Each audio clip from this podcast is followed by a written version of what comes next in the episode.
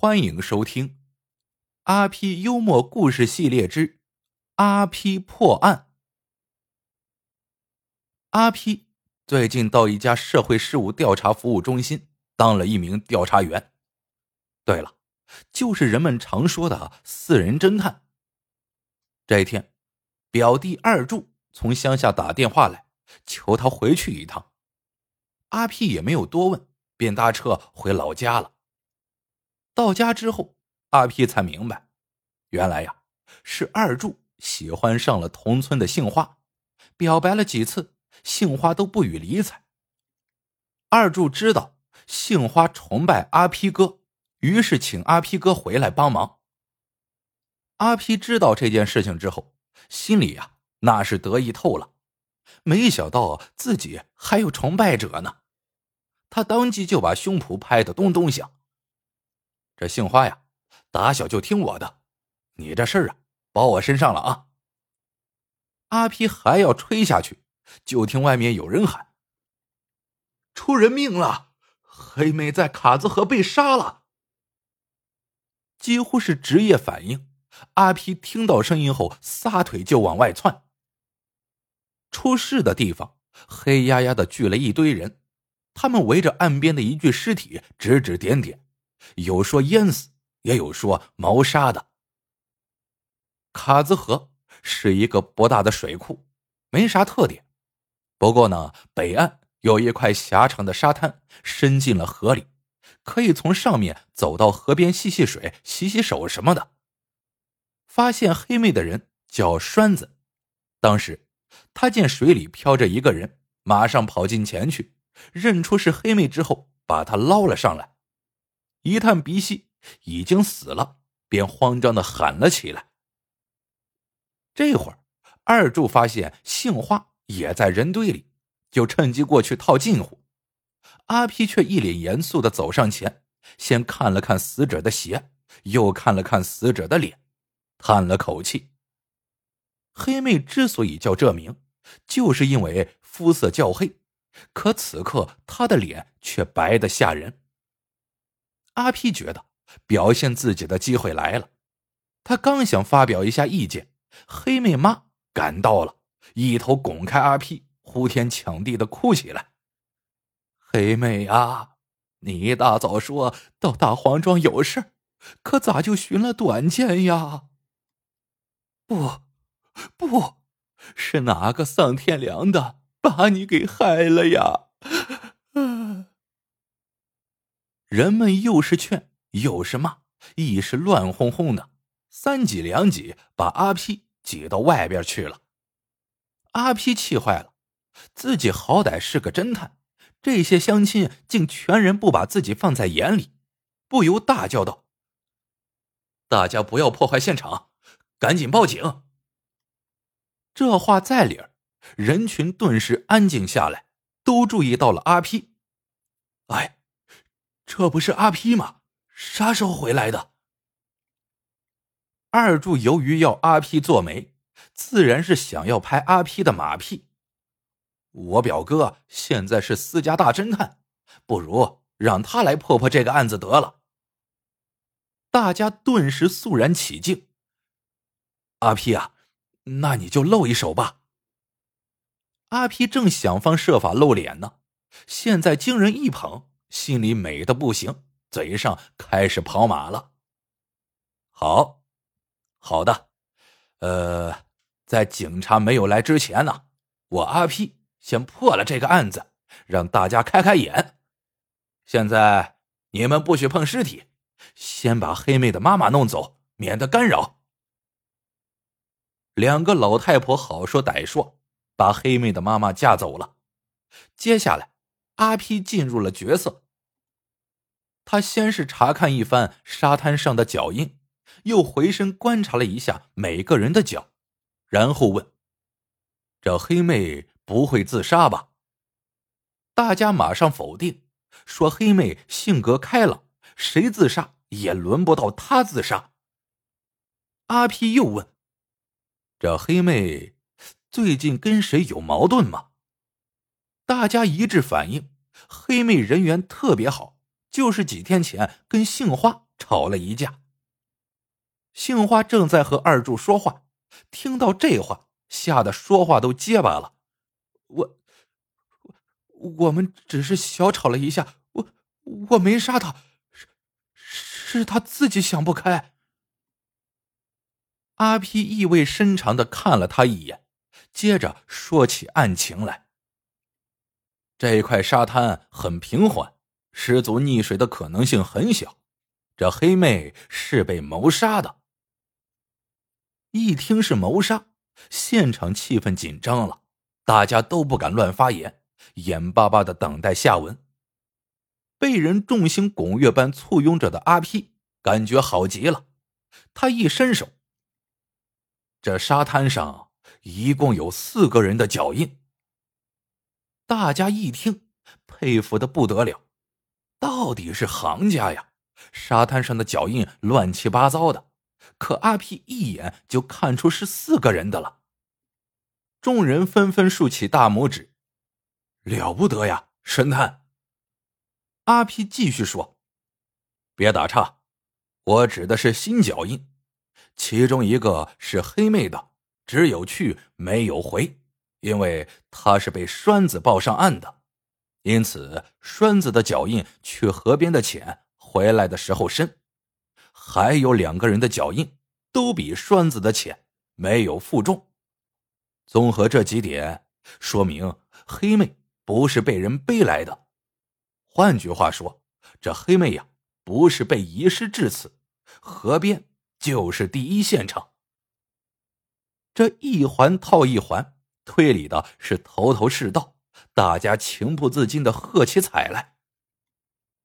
阿皮更得意了，摇头晃脑的继续分析。剩下的两个脚印，一个来去都比较正常，另一个去的时候较正常，回来是跑回来的。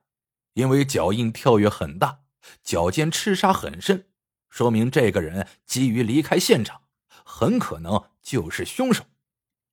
至于是将黑妹推下水去淹死，还是将她击昏或者打死后推进水里，我无权验尸。警察来了自有分晓。不过，我可以进一步告诉大家，凶手就在我们中间。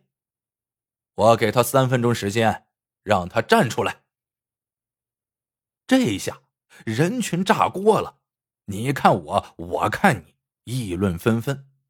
只有二柱和杏花脸色阴晴不定，想说什么又不敢说。三分钟过去了，阿 P 开始揭秘了。沙滩上有一片不显眼的干牛粪，很巧，那两个人都踩上去了，这表明他们当时很紧张。我刚才观察了一下大家的脚。发现其中两个人鞋帮上都有牛粪残迹。这么一说，大家都低头看起别人的脚来，还没看出个所以然呢。杏花哇的一声哭了出来：“我一个多小时前是去过河边，那只是手脏了，顺便去洗洗手，可我没杀黑妹呀。”阿皮已经完全进入了角色，以至于忘了他还要做媒。他问杏花：“你为什么要跑着回来？”“我，我只是一时开心嘛。”开心？阿皮冷笑两声，突然扭头喝问二柱：“那你呢？”二柱听到这话，吓得一哆嗦。我。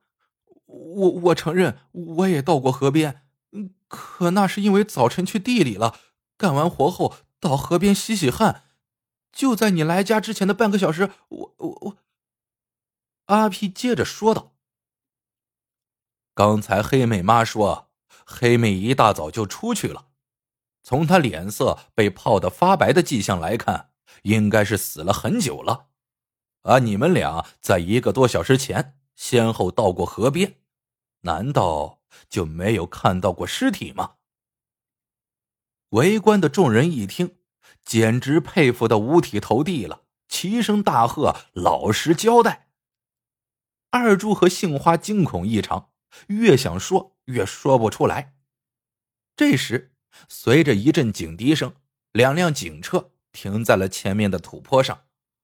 阿皮抢功心切，威胁说：“现在赶紧交代，可以算自首，还能保条命。等警察来了，呵呵。”杏花一听，更紧张了，刚要说什么。二柱扑通跪了下来，我我交代是我干的，我喜欢杏花，呃黑妹跟他吵架，我我气不过，就就把黑妹给杀了。杏花赶紧补了一句：“是他自己干的，不关我的事。”阿皮十分意外，他推断是杏花下的毒手，没想到竟然是二柱干的，愣了一会儿。他才痛心的说：“二柱，做人要有正义和良知，你为私情竟然干出这种事，我，唉，法不容情啊！你别怪哥心狠。”大家都被阿皮大义灭亲的精神感动了，纷纷安慰起来。这会儿，警察赶到了现场，听说有个私人侦探三下两下。就把案子给破了，十分惊奇。在简单的问了一下案情之后，又问死者是如何被谋杀的。阿皮对这点还真是疏忽了，挠了挠头说：“呃，还没来得及问。”随行的法医听了，便去检验尸体。他翻了一下黑妹的瞳孔，又搭了搭脉，突然惊喜的说：“哎，别着急。”人还有救。经过一番抢救，黑妹在吐了一阵水之后，竟然活过来了。等黑妹清醒之后，警察问是谁想杀她，黑妹看了看大家，不好意思的说：“没人杀我呀，是我自己不小心掉水里了。”原来，大黄庄有个姐妹说买了一种新的增白霜，效果特好。黑妹一大早上她家抹去了，没想到抹了之后白的太假了，满脸都是粉。回来经过卡子河时，想把它洗掉。那块沙滩在外面比较缓，伸进水里后有个陡坎，能淹没人。黑妹身子弯的太狠了，把脚下的沙踩塌了，一下子滑进水里去了。黑妹不会水，连惊带吓。喝了好几口水，一会儿就呛昏了。还好肚子里有水，没沉下去，就在那儿飘着。正好被栓子发现了，及时把他救了上来。不过栓子见他脸白的跟纸一样，也没有怎么测呼吸，就以为他死了。警察在了解了事情的真相后，忍不住责怪道：“你们干嘛不救人？多危险呐！”大家都说阿皮不让动，真是胡闹。之后，警察把阿皮狠狠的训了一顿。阿皮这回脸可丢大了，转身去找替罪羊。他气羞羞的问杏花：“你没杀人，你慌什么？”杏花说：“都是你吓的，我跟黑妹吵过架，又到过河边，怕到时候说不清楚。”阿皮又一把揪住二柱：“你发哪门子神经？没杀人，为什么要承认杀人？”二柱低下头说：“我，我以为是杏花杀的人，心里一直很紧张。后来警察来了，我见杏花要崩溃了，一冲动就把罪扛下了。”阿皮气得要吐血了，这到底是谁把谁给绕进去了呀？还想再发泄两句，二柱挖苦说道：“你少说别人，人死没死都没搞清楚，就在那儿装高手。”大伙儿一听，轰的一下笑了起来。阿皮此时恨不得找个地缝钻进去，索性蹲在地上，捂住耳朵，让大家炮轰。等了一会儿不见动静，一看人都走散了，只有二柱和杏花。还在现场黏糊。只见杏花深情的注视着二柱，说道：“真没想到，你肯为我去死。”阿批想起自己被二柱叫回来是要当媒人的，所以赶紧站起身，刚想发表演讲，杏花却把头一扭，挽起二柱的胳膊：“走，咱们回去，别跟阿批在一块儿。”阿批好不尴尬，不过望着二柱和杏花远去的背影，他突然咧开嘴笑了：“我回来是干嘛呀？”不就是为了撮合二柱跟杏花吗？也正是我的阴差阳错，才使他们走到了一块儿。嗨，这不都是我的功劳吗？想到这里，阿 P 又高兴了起来。好了，这个故事到这里就结束了。喜欢的朋友们记得点赞、评论、收藏。感谢您的收听，我们下个故事见。